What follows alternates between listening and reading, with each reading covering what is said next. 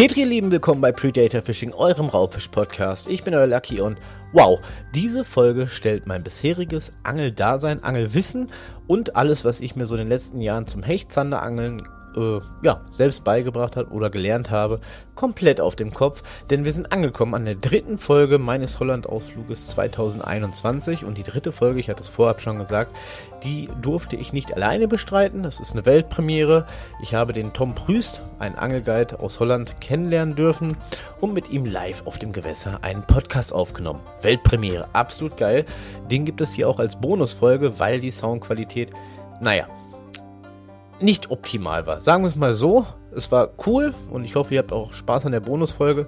Aber ich möchte einfach mal mit meinen Worten dich da draußen mitnehmen, wie das Ganze entstanden ist und warum diese Folge so speziell ist und warum ich vieles, vieles überdenken muss, was ich bis dato zum Hecht- und Zanderangeln gelernt habe. Trotzdem möchte ich vorher etwas äh, weiter ausholen. Wie ist es denn zu diesem Meet and Greet mit dem Tom äh, gekommen? Ganz einfach, ganz spontan, wie ich nun mal bin, habe ich, bevor ich nach Holland gefahren bin, habe ich äh, einfach meinen Freund, mittlerweile sind wir wieder Bros, ich habe ihm das verziehen, mit dem, äh, ja, mit dem falschen Navigieren nach Holland, habe ich ihm verziehen, bei meinem Freund Google nachgehakt und gefragt und habe gesagt, Google, such mir mal bitte einen Angelguide in Holland.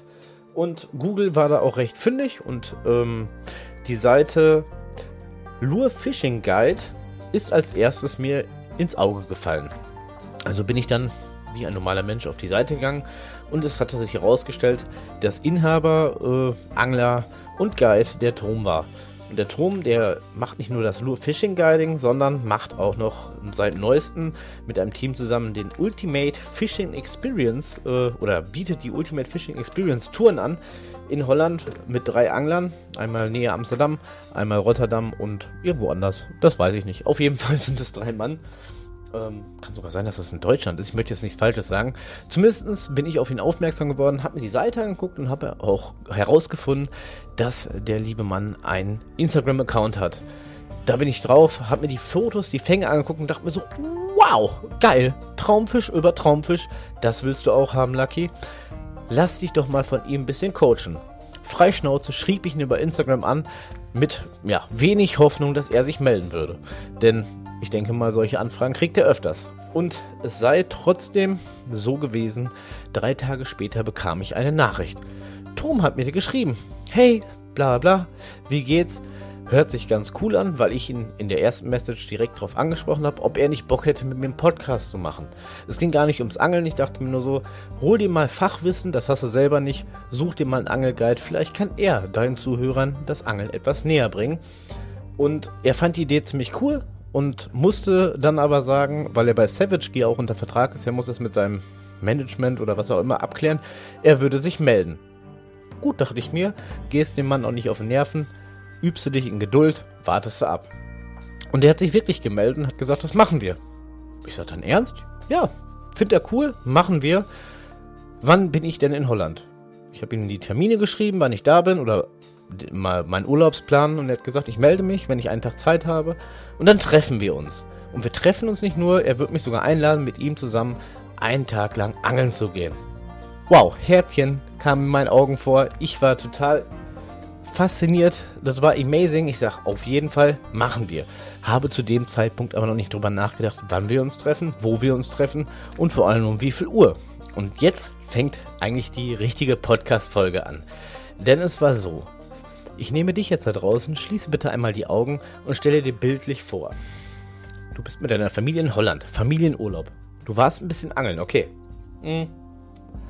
Aber du hast immer noch diesen Fischtag im Hinterkopf mit dem Tom Prüst und wartest eigentlich tagtäglich darauf, dass er sich meldet. Und so war es auch. Ich war gerade zwei Tage in Holland, bekam ich eine WhatsApp-Nachricht. Yo, Lucky, hey, was geht? Ähm, ich habe einmal einen Terminkalender gecheckt und am 11.09. hätte ich Zeit für dich. Geil! Ich habe überhaupt gar nicht drüber nachgedacht, was, wie, wo, wann. Ich sag geil, ich sag bin ich dabei. In diesem Moment schickte er mir eine Koordinate über Google Maps.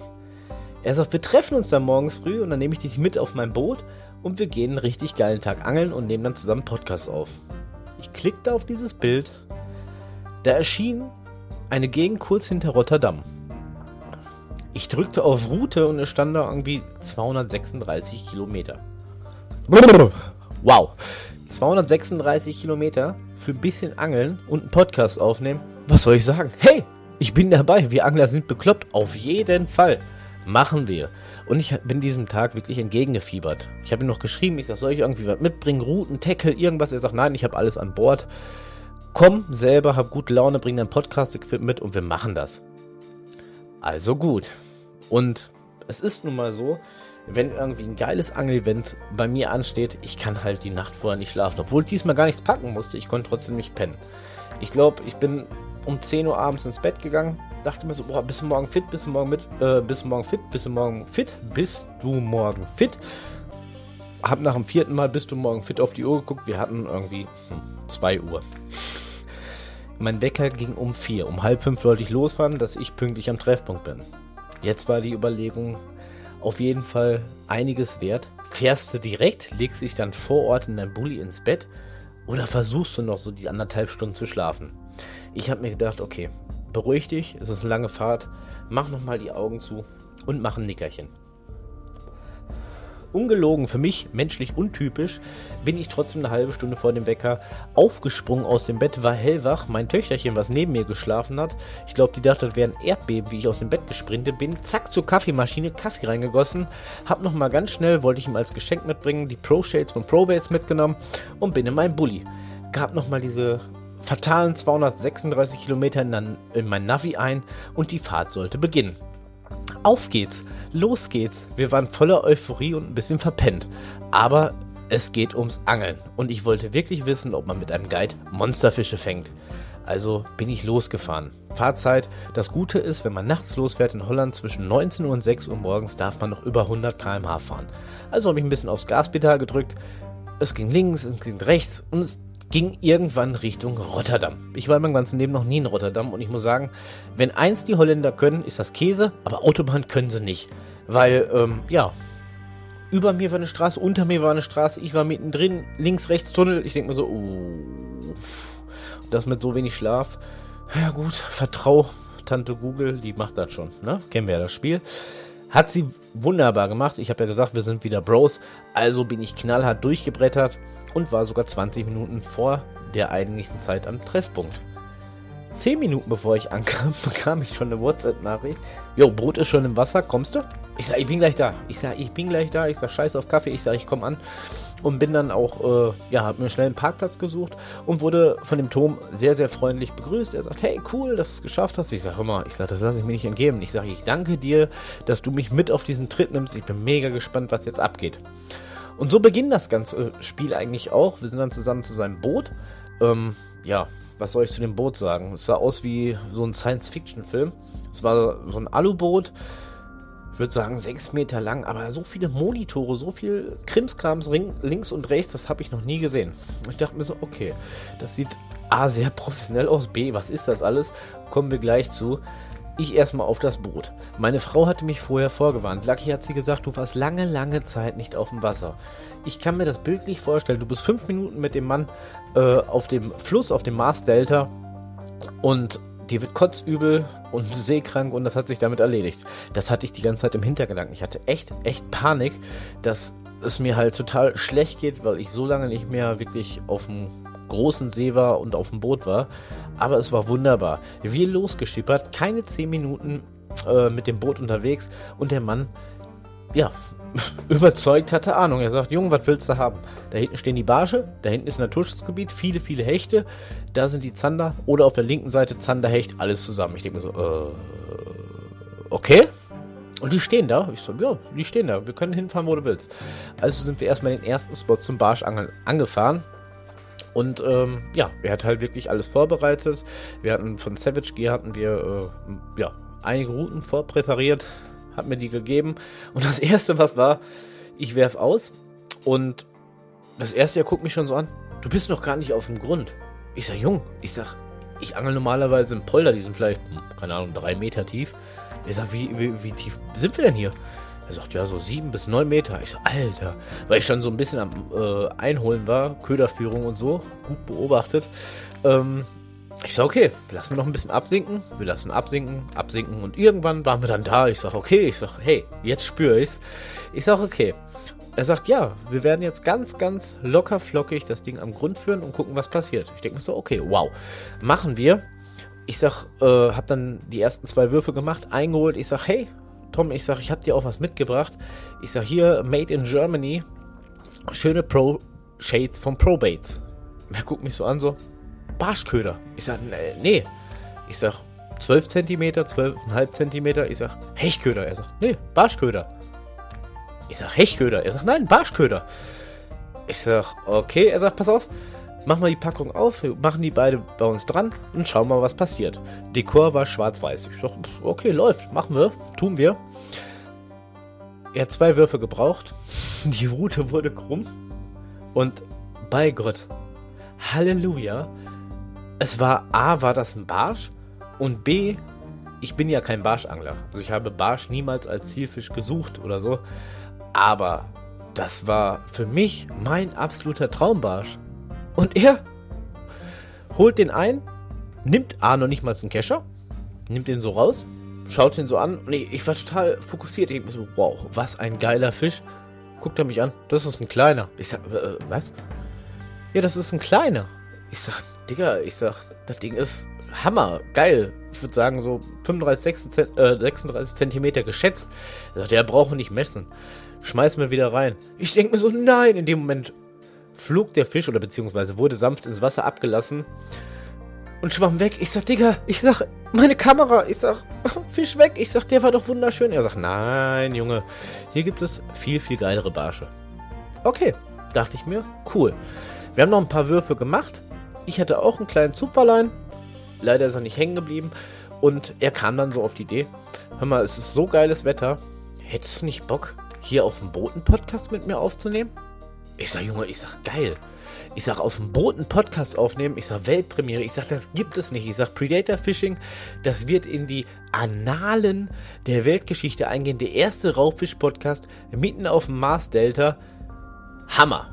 Er sagt, ja, cool. Er sagt, dann bau schon mal alles auf. Wir gehen noch ein bisschen angeln, dann nehmen wir einen Podcast auf. Ich denke mir so, hm. Ich sag, mein Freund. Ich sag, ich bin das nicht gewöhnt und habe damit nicht gerechnet. Ich sag, mein ganzes Aufnahmeequipment liegt im Bulli. Er sagt, ja, so kein Problem, fahren wir wieder zurück. Ich denke mir so, okay, ist ja kein Problem. Ist ja eh alles, ich bin eingeladen worden, es ging eh nicht um die Zeit. Ich sag, fahren wir wieder zurück. Gar kein Problem. Was ich nicht wusste, diese Monstermotoren, die er hinten dran äh, die er hinten an dem äh, Heck des äh, Bootes dran hatte, wenn man will, können die verdammt schnell fahren. Und wir sind ungelogen, wir sind übers Wasser geflogen. Er wollte keine Zeit verlieren, er wollte angeln. Ich wollte angeln. Und wir sind da wirklich übers Wasser geflogen. Das war Hammer. Das war Hammer, Hammer, Hammer hart. Zack, zurück. Ich in den Bulli, so ein bisschen am Schwanken. Ich sag, okay, läuft. Ich sag, machen wir. Laptop geholt, Mikrofon geholt, schön im Boot verstaut, weil ich dachte, wenn er jetzt nochmal so einen Gasschub äh, gibt, dann fliegt hier eh alles über Bord. Und dann sind wir auch den nächsten Spot angefahren. Spot Nummer 2. Es hieß Zander und Hecht angeln. Und wo angelt man auf dem Mars Delta Zander und Hecht? Ihr könnt es kaum glauben, ich konnte es auch nicht glauben, weil es ist mittlerweile wirklich wie ein Fluch. Ich habe es letztes Mal schon ab, äh, angesagt in der letzten Folge. Wir sind gezielt einem Feld, ich nenne es bewusst Feld, weil es so viele waren, von Brassen angefahren. Und er sagte, wo die Brassen sind, sind gerade auch die Hechte und auch die Zander nicht weit. Und da drin werden wir angeln. Und ich denke mir, nicht schon wieder Brassen. Ich sage, Lucky, ich sag, Brassen kennst du noch mittlerweile. Egal ob Angelhof, egal ob äh, bei dir im Norden Hollands. Brassen kennst du schon. Und jetzt fahren wir gezielt irgendwo hin, wo Brassen sind. Aber hey, wir haben Gummiköder, wir haben eine Savage Gear Route und wir haben den Tom Brüst als Angelguide neben uns sitzen. Er wird schon wissen, was er macht. Und genauso ist es gekommen. Ich glaube, wir sind das Feld angefahren. Nach dem dritten Wurf war seine Route krumm, meine irgendwie nicht. Seine war krumm.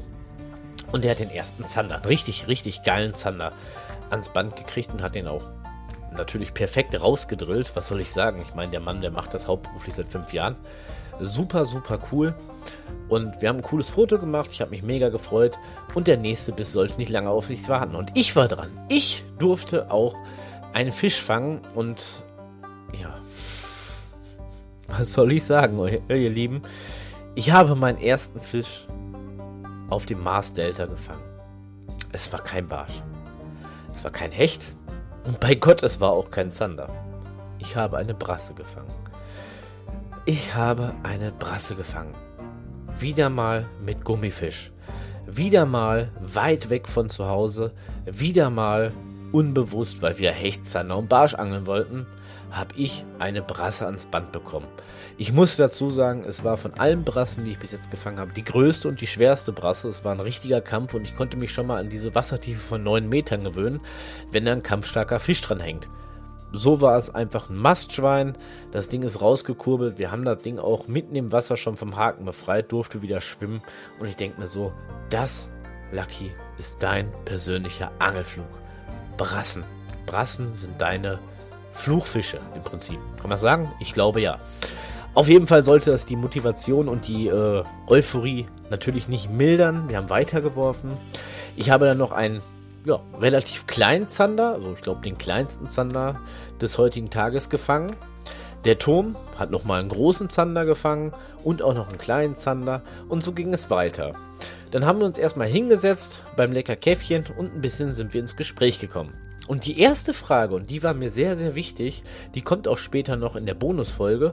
Die erste Frage war wirklich, wenn man das hauptberuflich macht und jeden Tag aufs Gewässer fährt und eigentlich jeden Tag sogar auf dem gleichen Gewässer angelt, macht Angeln noch Spaß oder ist es einfach nur Arbeit? Er hat gesagt, Angeln ist sein Leben. Finde ich sehr, sehr cool wie gesagt, das Interview, da bringt er es noch besser rüber später. Ähm, er sagt, es ist egal. Ich gehe fünf, sechs, teilweise sieben Tage die Woche, gebe ich hier Guidings, weil es sein Lebensunterhalt ist. Wenn er mal ein, zwei Tage kein Guiding gibt, fährt er trotzdem. Und das kommt nämlich noch dazu.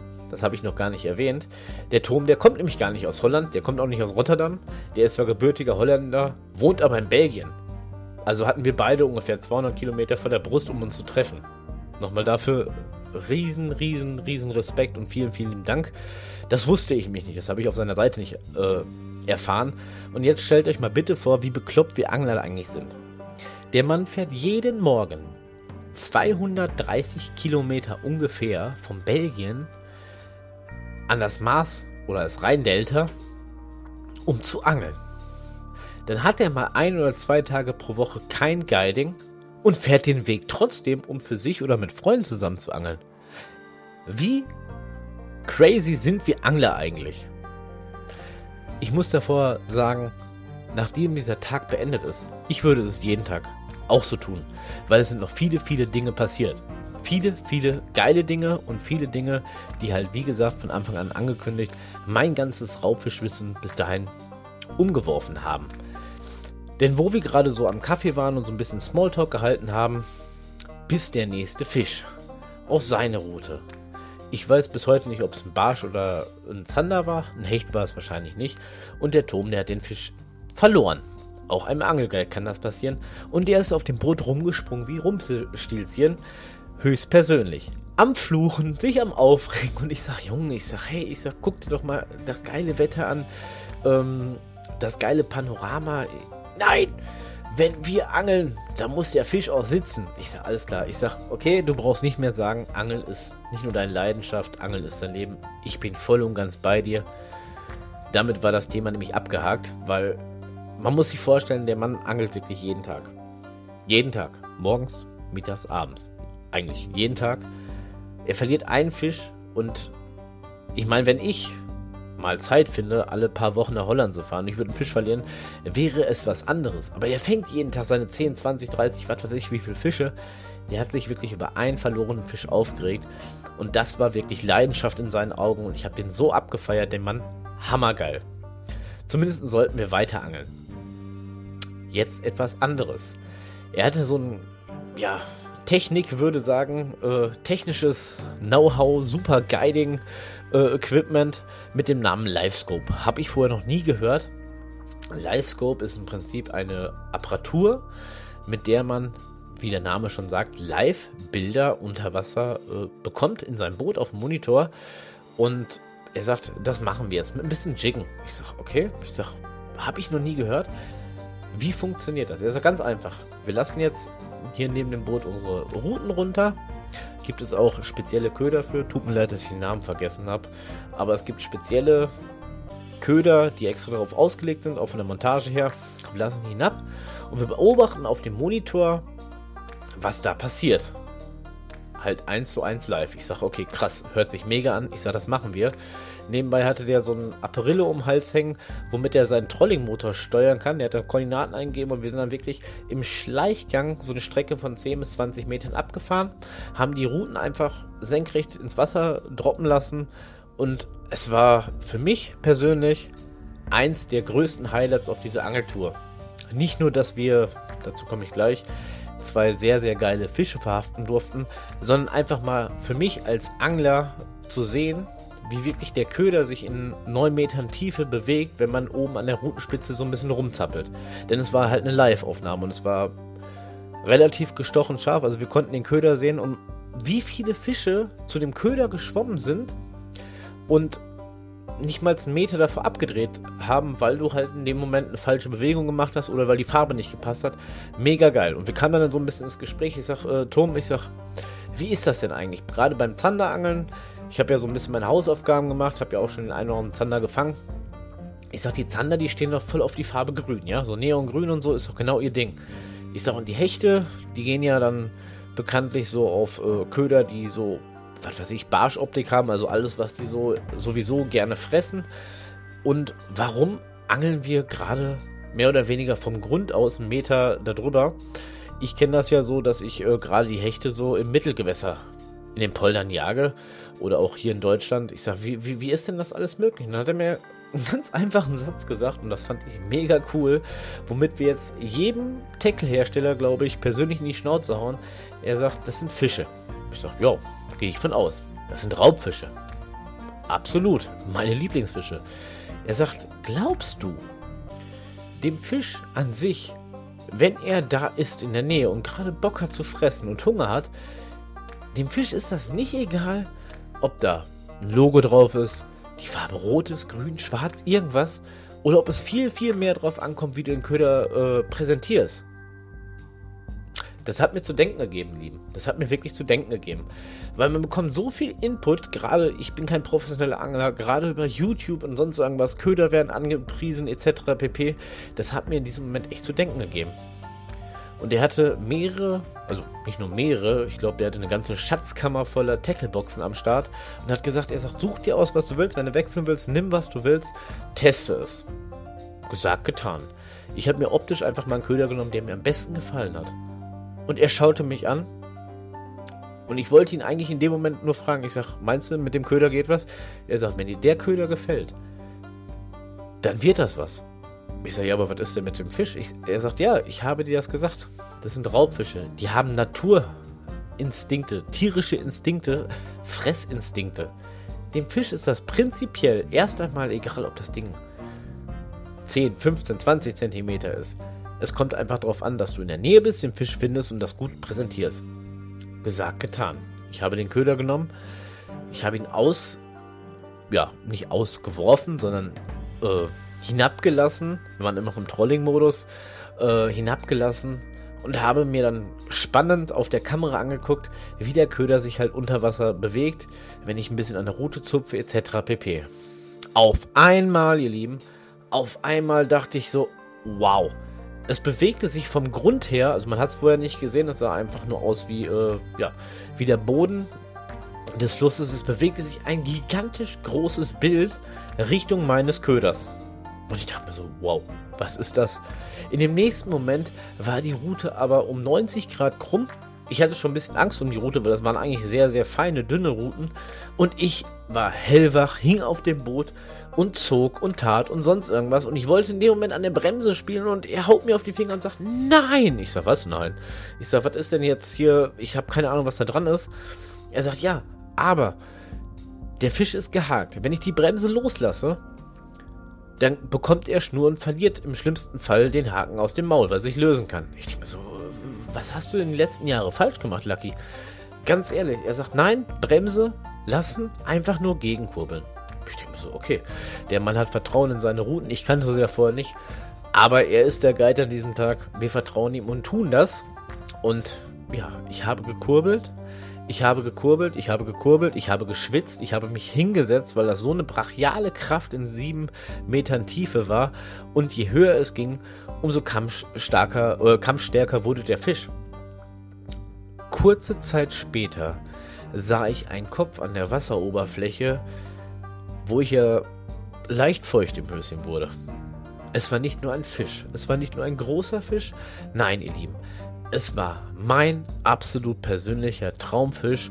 Nicht nur, dass es ein Hecht war, dass er eh meine liebste Spezies bei den Raubfischen ist, es war ein gigantisch geiles Monster. Und in diesem Moment sah ich dann meinen Angelguide zum Kescher springen. Sagt, wir brauchen den Kescher. Und nachdem er den Zander, den Barsch mit der Hand gelandet hat, dachte ich mir so, okay, der ist auch ganz schön angetan von meinem Fisch. Lucky macht jetzt bloß keinen Scheiß. Trollingmotor wurde ausgestellt. Er wurde noch, ja, du musst ihn ein bisschen weiter wegziehen, nicht, dass er in den Motor reinkommt. Gesagt, getan, ein bisschen angeln können wir auch. Wunderbares Arbeiten. Ich habe das ganze Drill-Video habe ich auf meiner Actioncam festgehalten. Nur wo der Fisch gelandet war, die letzten paar Minuten fehlten leider. Aber das Foto mit meinem persönlichen ja, Traumfisch, mit meiner Bestmarke von der Größe her, das habt ihr wahrscheinlich schon auf Instagram entdeckt. Ich hatte meinen Traumfisch 2021 gefangen. Nicht nur meinen ersten Hecht dieses Jahr, beziehungsweise mein erster Hecht war es eh nicht, äh, eh nicht, aber mein absoluter Mega-Hecht.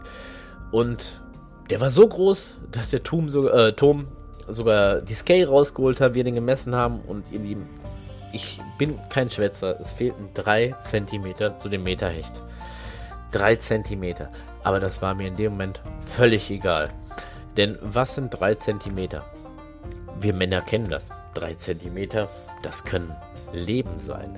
Aber bei einem Fisch, der so gigantisch gekämpft hat im Drill, war mir 3 cm egal. Irgendwann werde ich mein Meterhecht fangen. Aber mein Traumfisch war gelandet. Fotos wurden gemacht, ich habe mich gefreut wie Bulle und ich musste mich da ungelogen danach erstmal eine halbe Stunde hinsetzen, ein Zigarettchen rauchen, noch einen Kaffee trinken, um das erstmal auf mich einwirken zu lassen. Denn es war eine Urgewalt, die ich von den Polderangeln gar nicht kannte. Denn es ist ein sehr, sehr großer Unterschied, ob man die Polderhechte, die relativ träge und faul sind, fängt oder einen muskulösen knappen Meterhecht aus knapp 7, 8, 9 Metern Tiefe nach oben kurbeln muss, der so gar keinen Bock hat, an dem Haken hängen zu bleiben. Das war ein gigantisch geiles Erlebnis. Es war ein äh, gigantisch geiles Erlebnis, nicht nur einfach mal das erste Mal in meinem Leben mit dem Livescope zu angeln, sondern einfach mal festzustellen, wie denn ein Köder sich in 7 Metern Tiefe bewegt, wenn man denn nur mal ein bisschen an der Rutenspitze rumzupft und vor allem, ja, meinen absoluten Traumfisch gefangen. Hammer. Es sollte aber noch nicht alles gewesen sein. Ich muss ein bisschen die Euphorie runterschrauben, denn es ist noch einiges mehr passiert.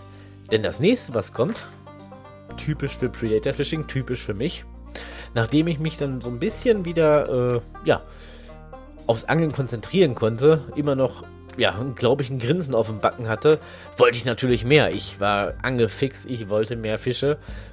Und der nächste Wurf, der landet nämlich mehr oder weniger im Trockenen, denn ich habe es irgendwie geschafft, den einzig großen Stein oder das verrostete Fahrrad in dem ganzen äh, Delta zu erwischen unter Wasser, was es da gab. Das heißt, der erste Hänger des Tages. Mein Hänger des Tages. Und was tut man in zig Metern Tiefe, um einen Hänger zu lösen? Ich hatte keine Ahnung. Und ich war schon kurz davor, mein Balsamesser zu zücken und die Schnur zu durchtrennen. Da haute mir der Turm wieder auf die Finger und sagte, bist du bekloppt?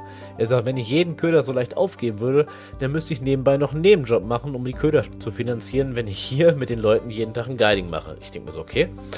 Ich sag, was machst du jetzt? Hast du hier irgendwie einen Neoprenanzug versteckt? Muss ich jetzt tauchen gehen? Er sagt, nee. Er sagt, ein ganz einfaches Tool. Und das habe ich noch nie gesehen. Und das hätte ich gerne äh, das ein oder andere Mal in meinem Leben schon mal gesehen.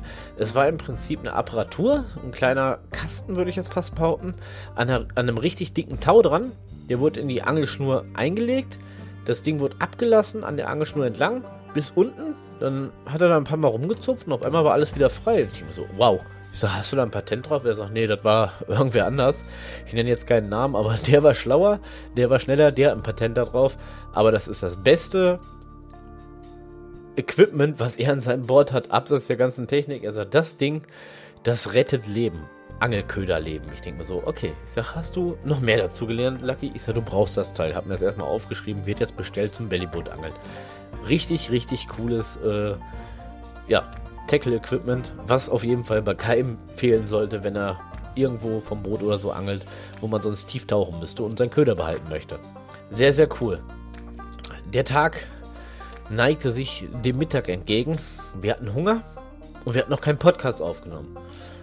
Und äh, ja, im Prinzip würde ich sagen, es sollte ja im Prinzip eine Einleitung sein von mir, wie ich den Tag erleben durfte. Ich würde sagen, das Interview, das gibt es jetzt als Bonusfolge obendrauf. Ich möchte mich nochmal viel, viel, viel, tausend, zigtausend Mal bei dem Tom Prüst von ähm, Lure Fishing Guide und von Ultimate Fishing Experience bedanken, dass er mir diesen Tag ermöglicht hat. Es wird nicht der letzte Tag sein, wo wir uns treffen, das haben wir schon abgeklärt, auf jeden Fall, weil der Mann hat nicht nur Ahnung von seinem Gewässer, der Mann hat auch noch ein ziemlich lautes, lustiges Mundwerk und wir haben uns sehr, sehr gut verstanden. Vielen, vielen lieben Dank dafür, Tom. Bis zum nächsten Mal und ja, allseits dicke Schnüre euch allen und dir auch.